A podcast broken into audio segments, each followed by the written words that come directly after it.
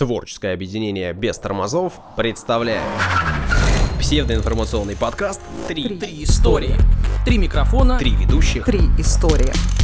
Внимание, прослушивание шоу вызывает привыкание. Слушай подкаст Три истории. И не говори, что мы не предупреждали. Это подкаст «Три истории». Сегодня мы поговорим о нашей Аляске. о том, сколько стоила жизнь Иисуса Христа. И о происхождении видов волшебных существ. У микрофонов Данил Антоненков. Дарья Лебедева. И Александр Онищук. Первый выпуск в этом году. Пишем его сегодня. Совсем скоро он уже появится у вас э, в ушах. Видимо, вы, нас уже слышите. Ну что, будем продолжать. Надеемся, что также по четвергам будем выходить раз в неделю. Да. Ну, истории мы подготовили. Как всегда, можно попробовать угадать в нашей официальной группе ВКонтакте и в Телеграм-канале, о чем же будет э, следующая история. Там будут появляться коллажи-загадки. Новый Да. жанр. Не так, чтобы новый, но для тех, кто не участвует, он, конечно, таким и может быть. Призываем вас вступать в группы, там же можно участвовать э, в этой забаве. Там же можно высказывать свое мнение по поводу истории. Ладно, хватит э, лишних слов, э, пора приступать. Отбивочку, пожалуйста. Данил, Да. история. Да, ну у нас тут праздники новогодние, среди них есть э, праздник Рождество, и э, навеяла тема рождественская. Соответственно, помните такую историю, что был такой Иуда, который предал Христа, да? Это рождественская история, да? Ну, скажем, косвенно связанная. Значит, и мы все знаем, что он э, продал, предал своего учителя за 30 серебряников, да? Да. А вот непонятно, сколько это в нашинских А, как в рубли рублях. перевести? Ну да. Какой э, тариф? э, Да, этот, давайте какой? посчитаем. Не тариф, как называется? Не знаю. Курс. Каков курс? Да, то есть посчитаем, за сколько Ну, давайте. продал и Интересно. предал Иуда Христа, да, Если на наши деньги. Ну, э, соответственно, достоверной информации нет вообще про три- 30 серебряников. Это на самом деле как бы упоминается в Евангелии и имеет символическое значение, что по иудейским законам э, во столько оценивалась жизнь раба, погибшего по вине Исса. Ну, допустим, что Иуда действительно получил на руки именно эту сумму, и что же он мог приобрести на эти деньги? Значит, э, сребреник это, он же шекель, он равен тетрадрахме, то есть это 4 драхмы, и, соответственно, 120 драхм это 30 серебряников. Или же 120 римских динариев, так как Иудея была, соответственно, прови- провинцией римской. Да, э, ну как мы понимаем, дело было 2000 лет назад. Да, даже С небольшим. можно посчитать, да? 2021 минус Ну, 33. Значит, в Евангелии эта денежная единица э, также упоминается в одной из притч. Там сельхозрабочие получают в день по одному динарию. То есть мы уже можем привязаться к этому. То есть Иуда, если бы захотел, мог за 30 серебряников нанять на 6 дней. Это рабочая неделя, потому что а, один день иудеям положено отдыхать, там, соблюдать шаббат и так далее. Нам Бригаду. тоже положено. Ну, у нас воскресенье. Ну, вообще, у нас сейчас два дня. Хотя не у всех, конечно. Значит, бригаду из 20 человек мог бы нанять на неделю за эти деньги. ну, это приличная ну да, банда. прикидывайте, да? Ну, в принципе, давайте вот, ну, допустим, что сегодняшний рабочий получает от тысячи до полутора тысяч рублей в день. Значит, рабочий, не специалист какой-то, да, я не знаю, там Каменщик. разнорабочий, Мгм. разнорабочий, не, э, не, не узкая, не Я узкая понял, да. Сегодня мешки таскать, завтра Ну камни да, кладет. ну э, допустим полторы тысячи, мешает. да, ну то есть по- мы получаем, что 30 серебряников это 180 тысяч рублей ну, на, на наши деньги. хорошая математика. Если э, вы посчитаете, что это не полторы тысячи, а две, ну посчитайте сами. Значит, идем дальше. По зарплате. Доподлинно известно, что во времена Христа римский солдат получал в день один динарий. Соответственно, мы теперь возьмем зарплату, уже известную, соответственно, современного контрактника. И, ну, я там порылся, понятное дело, что есть рядовой без выслуги, есть э, какие-то начальственные должности с выслугой. Ну, возьмем в среднем 50 тысяч рублей в месяц. 50.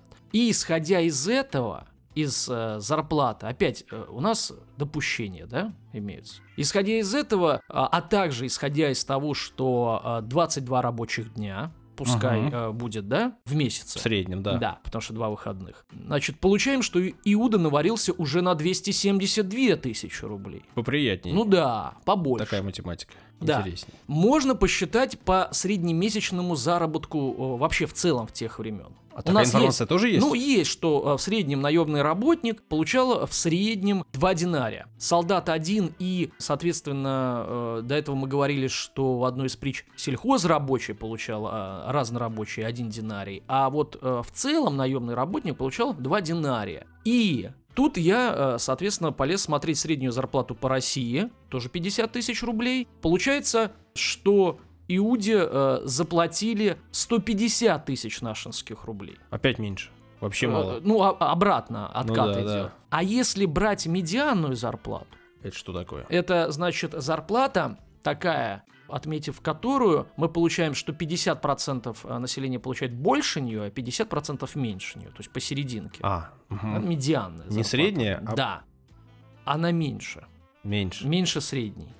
Мгм. Ну, потому что у нас так, к начальники получают получается, да. миллион, там обычно человек 10 тысяч, и получает в среднем они вдвоем получают 500 тысяч. Соответственно, А медианная в таком случае какая будет? э, ну, то что-то в районе 30 было. Мгм. Ну, у нас сейчас. Да. Значит, то Иуда получил 90 тысяч рублей. Ну, совсем как-то... Видите, разброс у нас от 90 до значит, 200 с дву- лишним. 270. Ну, по крайней мере, мы представляем себе какой-то диапазон, да? Вот сколько он получил? Не 10 миллионов, да, Ну и да. не тысячу рублей. Ну, чтобы Да. понимали. Значит, идем дальше. В одном динарии содержалось 4 сестерцы. Цены в Риме, как я уже говорил, что э, Иудея это э, провинция э, римская, обычно указывались в сестерцах. У Иуды, получается, была на руках сумма 480 сестерцев. На один сестерций в Риме той эпохи можно купить было литр самого дешевого вина. А сколько у Вот. нас сейчас вино стоит? Вы знаете? Во-во-во. Ну, я, я взял, скажем так, я взял шмурдяк за 200 рублей. Шмурдяк? Да. Это какая-то марка? Нет, шмурдяк это такой жаргон. Ага. Значит, шмурдяк. Ну, вот, типа, самое дешевое вино за 200 рублей, согласна, да? Ага. В магазин приходишь, самое дешевое 200, 200 рублей. рублей. Вот, Мгм. а там один сестерцы, да? Переводим и получаем 96 тысяч рублей. Мгм. То есть опять уже, да, 90? Да, То есть да. с медианной зарплатой очень э, хорошо, да, сходится. Переходим к одежде. Значит, самую дешевую тунику э, на римском рынке... Или про- тунику. или тунику, Мгм. значит, на римском рынке продавали за 15 сестерцев. Обувь э, стоила намного дороже. Например, армейские коллеги обошлись бы покупателю в 22 динария, что составляет 88 сестерцев. Теплый плащ стоил целых 60 динариев. То есть э, ровно половину суммы, которую получил Иуда. Но э, нам известны лишь римские цены. Сколько вот эти товары... э, В Иудею Да, стоили? в Непонятно. Иудее, в глубинке. Непонятно, потому что в глубинке, наверное, подороже, да? Потому что пока доставят. Ну, с другой стороны, зачем доставлять, например, плащ? Они могли его там сделать. С другой стороны, опять же, зачем там теплый плащ? Мгм. Там сейчас тепло. Значит, но мы могли бы э, начинать там переводить вот, э, э, соответственно, вот эти суммы э, на наши деньги, но мне кажется, это э, не совсем правильно, потому что производство одежды намного упростилось в современном мире. Да. Намного. Вот вино, оно примерно так же и производится. Ну, примерно. Там собирают, Даже, мне ну, кажется, что сейчас, наверное, вино чуть подороже стоит, чем тогда. производство упрости- э, упростилось одежды, поэтому э, Да. с вином можно сравнить, а вот э, С одеждой с одеждой я нет. не стал. Мануфактуры, все Мгм. дела. Вот мы просто знаем, что вот 22 динария стоили э, армейские, как говорится, сапоги. Ну, не сапоги, Ну, а получается, а за, де- за плащ, обувь. за плащ и боты. Да, да, да, примерно. Итак, мог ли Иуда купить на полученные им деньги, ну, что-то существенное? Например, э, мула или раба? Да? Мгм. Ну, с рабом сейчас не сравнить, раба сейчас не Ц- приобрести. По ценам непонятно. Времена не те, да? Ну, Значит, не знаю, вы могли бы там в Даркнете поискать, покопать, может быть, что-нибудь Да? нашли бы. Ничего себе. Мне кажется, Какие- есть еще Какие варианты. познания. Ну, сразу скажем, что нет, потому что цены на раба начинались с тысячи сестерцев, а а у Иуды было 480, как мы понимаем. Маловато. Да, да, на, на пол раба.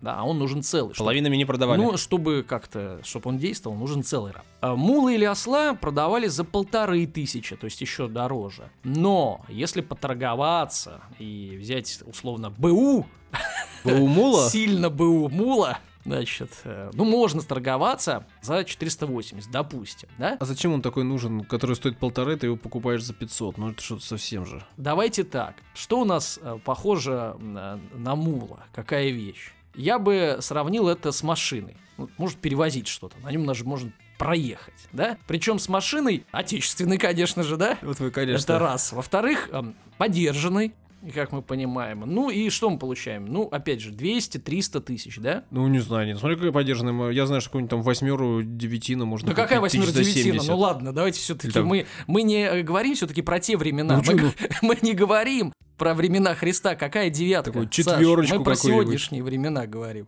Вот. Ну, сейчас и есть люди, которые покупают четверку, я точно знаю. Она стоит там тысяч тридцать, сорок, Хороший пятьдесят. у вас знакомый. Да. Значит, ну, давайте, каждый сам для себя решит, да? Что мулу? Отечественный старый автомобиль, допустим. Ну, 200 тысяч. Ну может, вы, 150. хорошо, рассказывайте, что вы решили. Вы решили, что 300 стоит, Я, да? ну, я вилку дал там 200-300 тысяч, Мгм. пускай, пускай Мгм. так, да? Все равно мы крутимся, видите, вокруг от 100 тысяч, да, до 300. Да. Опять сюда же Да. берем, да? Итак, если бы Иуда решил посетить э, Рим, ну, то есть переехать, ну, свалить, как говорится, да, все-таки, извините, э, там, предательство, и там люди бы искали. Так там люди прощать э, Да? намерены. Ну, может, их кто-то учили этому. оказался бы, что, что не готов. А, ну, Не знает, готов, да. прости. Значит, сколько стоило жилье в Риме?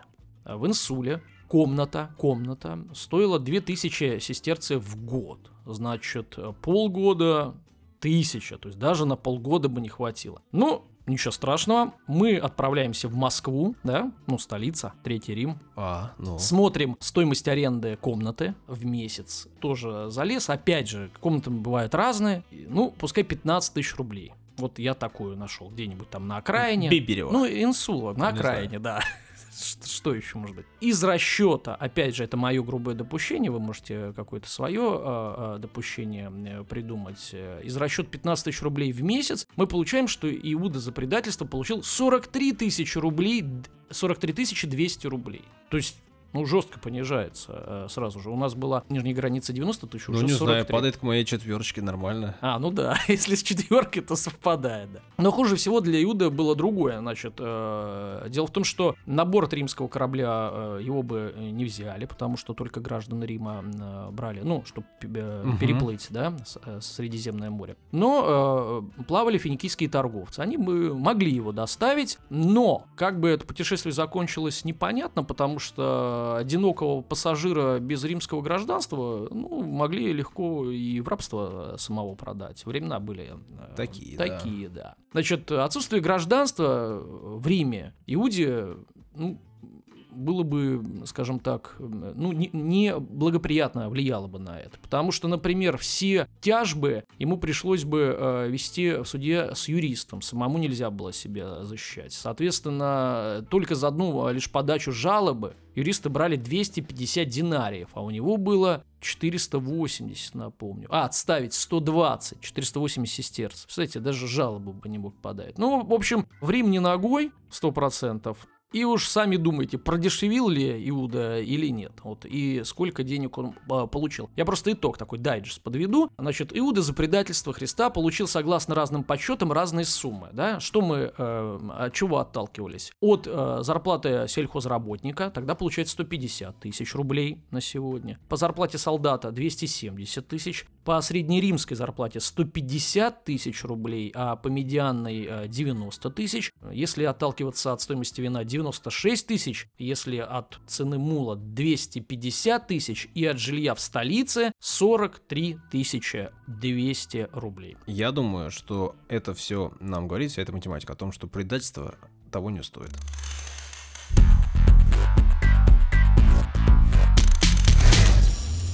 Подготовил историю. Да ладно. Да, ну Всё-таки. а как? Ну без этого никуда. Все-таки наш подкаст называется «Три истории». И сегодня у меня третья история в цикле рассказов. У тебя был цикл? Да, ну как? Мы не ну, заметили. Я рассказывал о нашей Калифорнии, рассказывал о наших Гавайях, а сегодня буду говорить о нашей Аляске. Ну, такая история про нашу Америку. Причем шанса избежать э, цикла э, мы не имели, да? Нет, ну ни, ни в коем случае, конечно, я загорелся из истории и идеи. Буду вам, может быть, даже еще что-нибудь рассказывать. Есть еще наметки.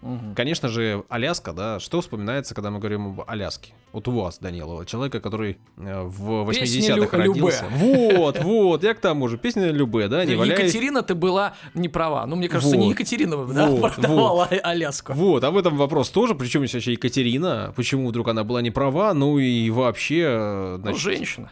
продали ли Америку или ее там в аренду сдали? В аренду. Ведь есть такой тоже же, м, мысли, разговоры.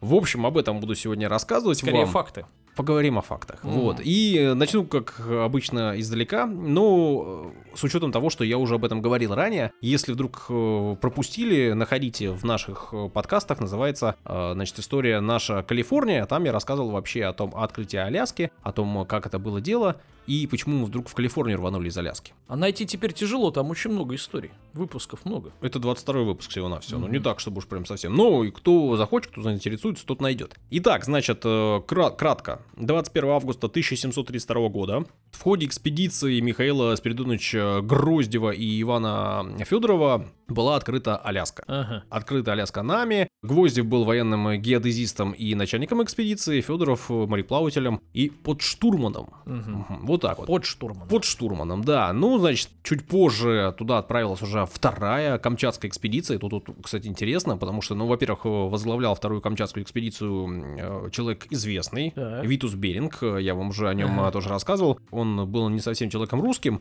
Был он... э, Витас, но пел хорошо.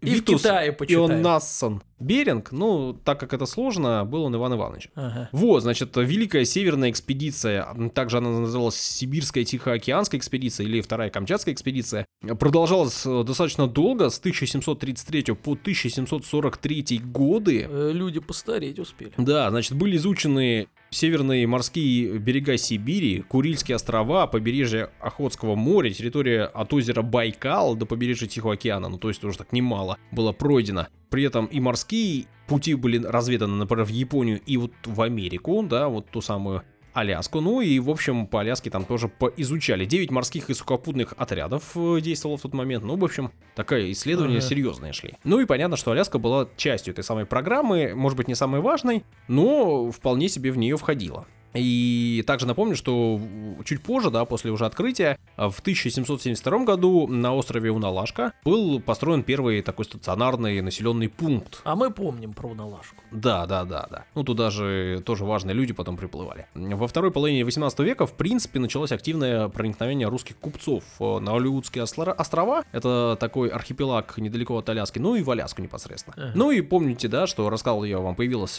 российско-американская компания 8 июля 1799 года. Павел I, Ага. тоже не Екатерина. В общем, основал эту самую российско-американскую компанию, и э, Русская Америка, в общем, такое появилось уже официальное название. Начали торговать и начали там добывать в первую очередь пушнину. Как я Ага. вам говорил, бить там всяких каланов, э, бобров, да, прочую, прочую мелкую Кстати, война за независимость уже случилась. развивали э, российско-американская компания свой бизнес. Был он очень-очень популярен и очень серьезен. В 1809 году, с 1809 года за 10 лет, они добыли 15 миллионов рублей. Ага. Там, получили Кажется, на это продаже много. шкурок. Это большие деньги, это было очень-очень прибыльно. Разную информацию смотрел в разных источниках, нашел, значит, кое-где упоминание, что они прибыли компании составляли тысячи процентов в год. Ого! Тут, опять же, что такое 1000 процентов? Для процентов нужно понимать, чего, куда и как, да, но вот тут есть цифра в 15 миллионов и 1000 процентов. В общем, все было у них очень хорошо. Но э, лишь первое время.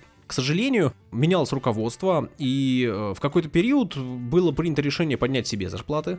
Это важно. Такое решение всегда когда-то принимается. Да. Рано или поздно. Да, и понизить аж в два раза стоимость закупки шкурок у местного населения. Как вы понимаете, на, значит, на Аляске наших-то было не так много. Сейчас расскажу, сколько конкретно. Но в какой-то определенный момент решили, что будут закупать шкурки в два раза дешевле. Нормально. А люди, которые уже привыкли, что они Конечно. этими шкурками живут, начали э, пр- просто добывать больше шкурок. Ага. Ну и, в общем, постепенно, достаточно быстро истребили Да. практически все пушного зверя. В какой-то момент, в общем, э, то, что давало огромные прибыли, ушло на какой-то там э, второй, третий план. Насчет э, того, сколько же русских там было. По э, разным данным, а тут есть конкретные серьезные данные, в общем, в разные годы колебалось количество людей, именно русских, от 400 до 1000 человек. Ага. И на островах, и в- непосредственно в Аляске. При этом, конечно же, были там и э, местное население, ну а наши работали байдарщиками, ну, то есть начальниками редутов и артелей, приказчиками, мелкими служащими, а также руководителями крупных контор и промысловых партий.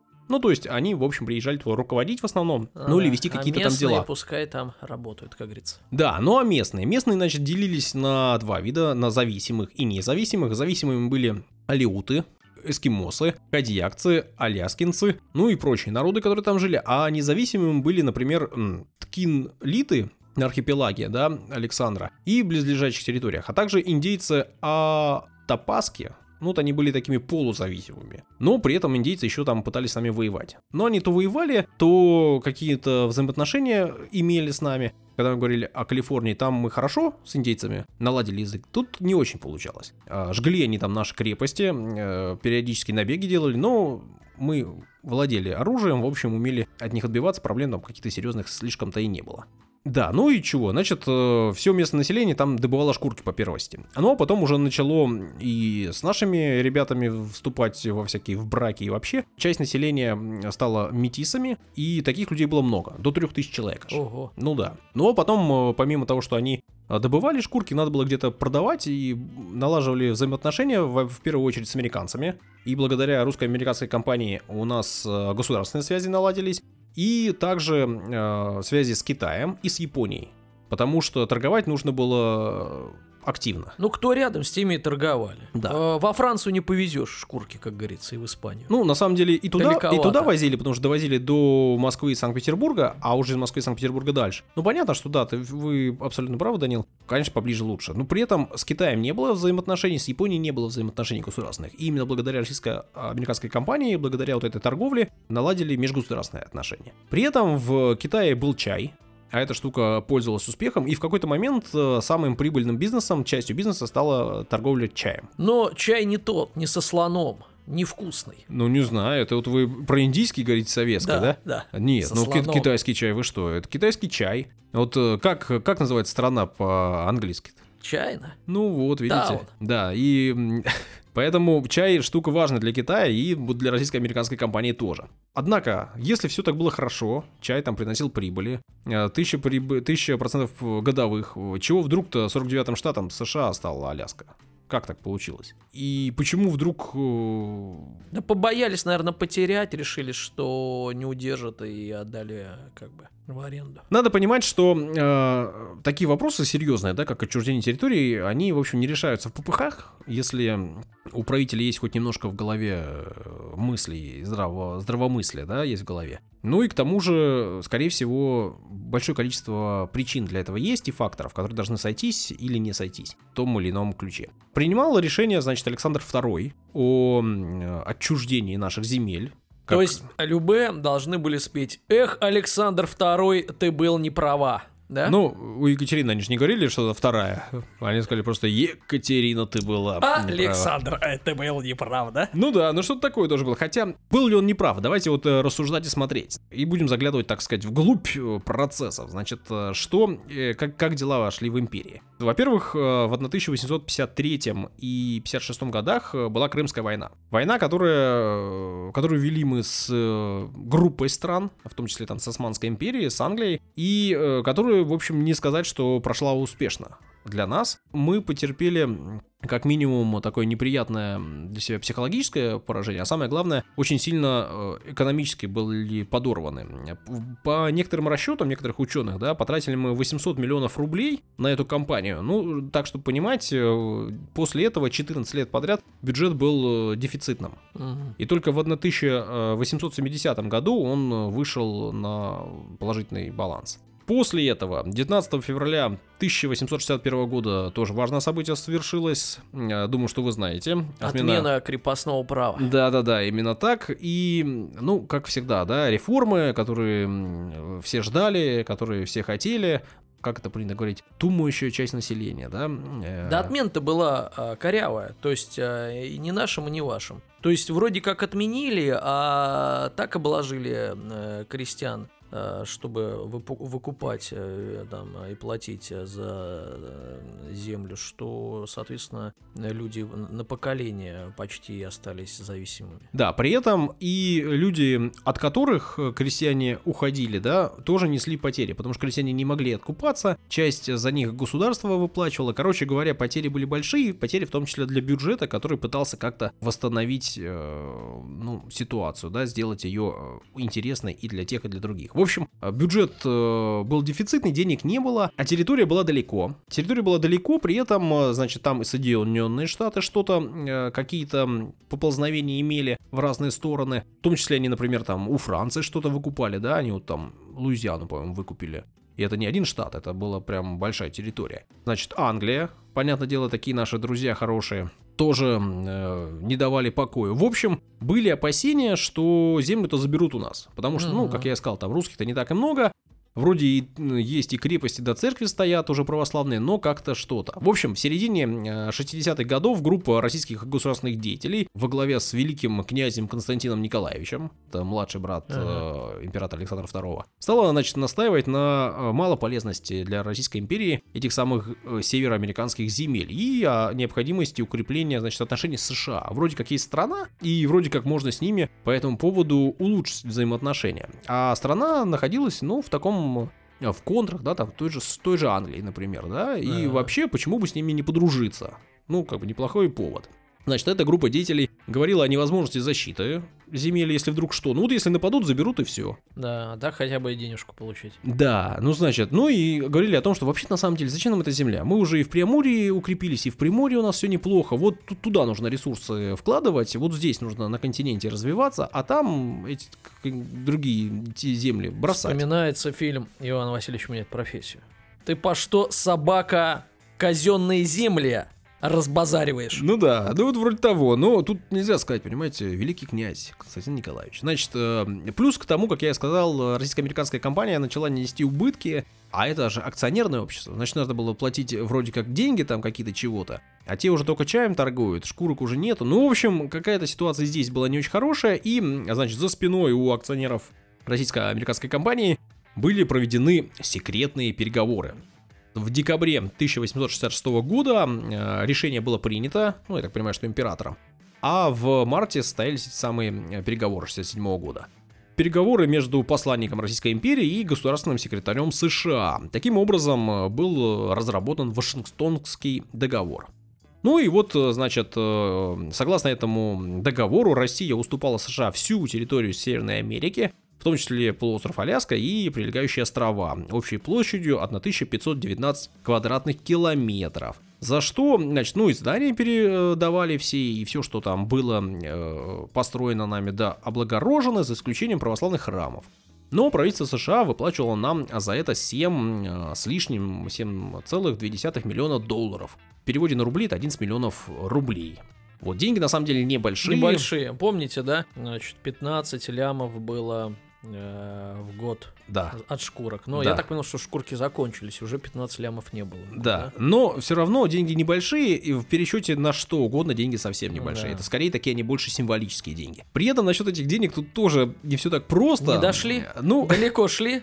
Все-таки А. от Аляски до Москвы, да? До Петербурга. Значит, в, в одном э, источнике я нашел, что они заплатили золотом. В другом месте, что они выписали чек. Значит, что Мы это... заплатим золотом. Да, что этот чек мы, значит, часть денег там, ну, какую-то небольшую, ну, что-то вроде 7 миллионов в итоге пришло в Англию по чеку. Там их обналичили и потеряли на этом полтора миллиона. А, значит, ну и вот, вот схема. минус Ничего не полтора миллионов с тех э, пор. погрузили, значит, на кораблик это все, и кораблик не доплыл до нас. Плыл, плыл, да не доплыл. Затонул Э, где-то на, где-то на подходе. э, Значит, Жанр. понятное дело, что если там много золота, туда отправили команду, чтобы золото найти. Но золото не нашли. Кораблик нашли, а золото не нашли. Но- Ну, э, Или наоборот, нашли золото. но не сообщили об этом. Тем, кому надо. В общем, э, как-то, э, как-то такая штука непонятная, но в любом случае землю мы... То есть ту- мы ни рубля не получили. Вот непонятно. Есть информация, что, значит, на них там где-то дороги что-то строили, Ага. и вроде как, если мы с золотом сразу получили, то понятно, что никакой Англии там ничего не было, этих чеков они обналичивали. Ну, в общем, какая-то такая схема мутная, странная. В любом случае деньги э, символические, небольшие. И в любом случае территорию мы потеряли. А через какое-то время на этой территории сначала дошли золото, и началась лихорадка, и там огр- ну, золотая лихорадка, и началось огромное количество денег там было заработано, а еще позже, уже в середине, значит, 20 века, там нашли нефть. Ага. И теперь там добывают нефть, и тоже, как вы понимаете, нефти там немало. Значит, э, акт о передаче колонии был подписан 6 октября 1867 года. Первое время, э, значит, находилась Аляска в ведении военного министерства США, потом имела статус округа. А что там про аренду? Чуть позже территории стало. Ну и, значит, в 59 году стала Аляской. Значит, по договору не было никакой э, аренды, Была именно продажа. была продажа и передача земель полная в, значит, во владение США. Ага. Вот так вот. Так что претендовать нам особо это не на что, а спрашивали. Конечно же, у Росторгуева спрашивали, чего вдруг Екатерина. Да-да-да. Ну, то есть понятно, что некоторые не- не понимали. что ли? как-то вот витиевато и неоднозначно отвечал э, певец. Но Витьевато. кто-то говорит, что просто рифма, кто-то говорит, ну, ошибся человек. Где Ну, там рифма-то? э, Давайте попробуем. Екатерина, ты была не права. Екатерина в начале э, строфы идет, а не в конце. Почему рифма-то? Размер. А ну размер, да. Вот. Ямхарей. Вот, значит, э, давайте попробуем оправдать э, певца. Вам нравится, я знаю. Вы помню, как-то даже под гитару что-то Да? тут изображали. Как-то было дело. Значит, Екатерина была у власти с 1762 по 1796, ну то есть еще до всех этих, этих дел серьезно, но при этом э, вы правильно, война за, за независимость, вы об этом вспомнили, от 1775 до 1783. Ага. Значит, и понятно, что война была э, за независимость от Британии. И британский монарх э, Георг э, III обратился к Екатерине и э, попросил у нее войск. Одолжите 20 тысяч. Ага. А Екатерина на это дала ответ. Негоже двум великим державам соединиться своими силами, чтобы разбить народ, лишенный каких-либо союзников в его справедливой борьбе за независимость. Оу. Вот, ну, понятное дело, что тот немножко подобиделся. Ну, а, например, Джордж Вашингтон Так, так. заявил, мы очень обрадованы, что просьбы и предложения Великобритании русской императрицы отвергнуты с презрением. Да. Вот, но... а Кто да- сейчас об этом помнит в Америке? это очень интересный разговор и вообще о взаимоотношениях России и Америки. Но вот в этот момент Екатерина была, а, значит, эм, такой человек, который не вступился. При этом она же заявила о вооруженном нейтралитете. И вот это было еще важнее, потому что Англия могла задушить просто э, корабли, не пускать туда, значит, всех торговать. И э, Россия заявила о том, что вооруженный нейтралитет. Кто будет корабли топить, не только наши, да все остальные, мы будем за них вступаться. И, в общем, мы дали Америке возможность ту самую независимость получить. Возможно, вот если бы Екатерина тут поступила иначе, но Да не, на самом деле все правильно, согласно дипломатии, потому что Англия э, была нашим противником, по большому счету, хотя мы там, как это водится, партнеры там, наверное, там Друзья. обнимались, да. Ну, Семейные по факту, связи. да, э, геополитический противник, и усилять, да, Англию э, за счет, э, как, скажем так, э, приструнения своих колоний, ну зачем? А вот так вот отделились хорошо. Кто знал, что выйдет дальше так, да? кто знал, что выйдет так, кто знал, что потом там найдут золото на Аляске, кто знал, что Не, там ну потом земли, найдут нефть. ну, мне кажется, и к землям-то а, относились, когда их открывали, это все-таки еще а, а, времена открытия и освоения казалось. Ну, что там такие земли? У нас и так много еще не освоено, не освоенного, хоть и открытого надо вкладывать ресурсы, осваивать а, земли, облагораживать, мол, куда нам этот участок еще такой здоровый? А, Холодный, и на котором а, шкурок больше да. нет. А теперь-то понимаешь, что все уже вокруг поделено до каждого островка. И, и столько, и, и земля имеет огромное значение, да, и как э, стратегический, как бы, смысл имеет земля, да, могли бы там разместить и военные базы, и ракеты, и так далее, так и ресурсные. Ну, вот так вот относились к земле. Думали, что она бесконечная, вот бесконечно будем открывать, осваивать э, и так далее. Но ничего, у нас есть космос. Сейчас на Мгм. Луну полетим, потом на Марс, а там и Юпитер за горами. В нашем подкасте речь уже не раз заходила о сказках и человеческом мировоззрении в эпоху Средневековья. Сегодня я хочу подробнее рассказать о происхождении и видах волшебных существ, которые появились в период формирования европейских государств. Уместно даже употребить слово «классификация». По образу и подобию общества того времени обитатели волшебного мира были условно поделены на аристократию и крестьянство. Крестьянам относились феи, которые являлись потомками духов, покровителей природы. Их суперсилами были возможность становиться невидимыми и смена облика в зависимости от обстоятельств. Они могли становиться как животными, так и неодушевленными какими-то предметами, э, даже драгоценными камнями. Эти феи в основном занимались природоохранной деятельностью. Их относили к диким существам, которые встречались нечасто. В средние века люди объясняли многие явления недавним присутствием фей. К примеру, если трава была чуть примята, это означало, что недавно по ней ходили невидимые волшебники. А если в летнюю ночь на луговой траве блестело кольцо огней, то смертные держались от него подальше. Считалось, что это танцующие эльфы, и если человек войдет в этот круг, то станет пленником иного мира. Согласно поверьям, волшебные существа завидовали человеческой жизнерадостности и частенько воровали энергию у людей. Поэтому тех смертных, которым удавалось вырваться из этого плена, нередко окутывала странная, смертельная даже тоска. Их будто тянуло обратно. Возможно, таким образом объяснялись различные нездоровые проявления человеческой сущности. Другая разновидность – это странствующие феи. Они считались аристократами, были потомками древних побежденных богов, обитали глубоко под землей или далеко-далеко за морями. Смертные мечтали и одновременно очень боялись встретиться с этими существами. Они считались потому что более могущественными и делились на хороших и плохих. В разных странах Европы они назывались по-разному, но суть была в том, что одни были темными жителями царства, которое располагалось в подземелье, а другие — светлые. Обитали они в воздухе. В скандинавских странах они назывались алфар, то есть эльфами. В Шотландии — силикорд и анселикорд, то есть благовидное или благословенное, например, дворцовое общество и, наоборот, противоположное ему, член которого считались духами усопших. Их особенно остерегались, потому что считалось, что эти существа были невероятно мстительными. В Ирландии, например, четкого разделения внутри мира странствующих фей не было. Они воспринимались как э, нечто единое целое. Там они были известны как обитатели волшебных курганов. Они прятали свои дворцы под поросшими травой холмами. Если бы в то время существовала мода на аббревиатуры, то эта организация носила бы имя ОВК но тогда у членов этого объединения существовал бы риск оказаться перепутанными с обществом вездесущих колдунов, например. Все эти мифические существа становились персонажами многочисленных ирландских сказок, песен, которые дошли и до наших дней. Интересно, что появление самого слова «фея» до сих пор остается, по сути дела, загадкой. Большинство производных вариантов названий в европейских странах имеет латинскую основу в виде слова «фатум», то есть «судьба», что вполне логично, понятно. В Испании, например, слову «фея» соответствовало слово «фада», а в итальянском варианте это звучит как «фата». Но во Франции, как всегда, все немного сложнее и интереснее.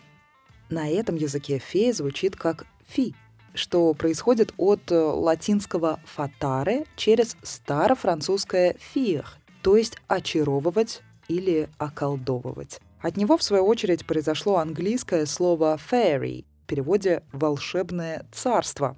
А «fairy» и «фей» — это «фея» и «фей», или, по сути, «эльф». Причем написание всех этих слов отличается, а уже само слово «эльф» пришло в Англию из скандинавского и древнегреческого языков. И, кстати, в средние века люди чаще всего не употребляли вслух все эти термины, а заменяли их э, различными эпитетами, например, «добрый народец» или «господа». Этот мир настолько глубок, что о всех его жителях, понятно, можно рассказывать бесконечно. Если вам интересно, то я обязательно продолжу надо сказать, что классификацию волшебных существ я начала изучать еще в детстве, благодаря книгам из серии «Зачарованный мир», которые дарила мне моя фея крестная. Три истории рассказали мы сегодня. Первые три истории 2021 года. Угу. Угу. Если вдруг хотите высказаться, это я уже к слушателям обращаюсь вовсю, то не стесняйтесь, заходите в группу ВКонтакте, в телеграм-канал «Три истории», пишите там свое мнение, комментируйте, критикуйте, э, ну или восторгайтесь с нами. Это можно также сделать, например, в Apple Podcasts, там оставить комментарии. Это для нас очень полезно. Да, я прошу оставить оценку там и комментарий, потому что это действительно для нас важно. Не стесняйтесь, делайте. Ну, на этом все. Пока-пока. Всего хорошего. До свидания.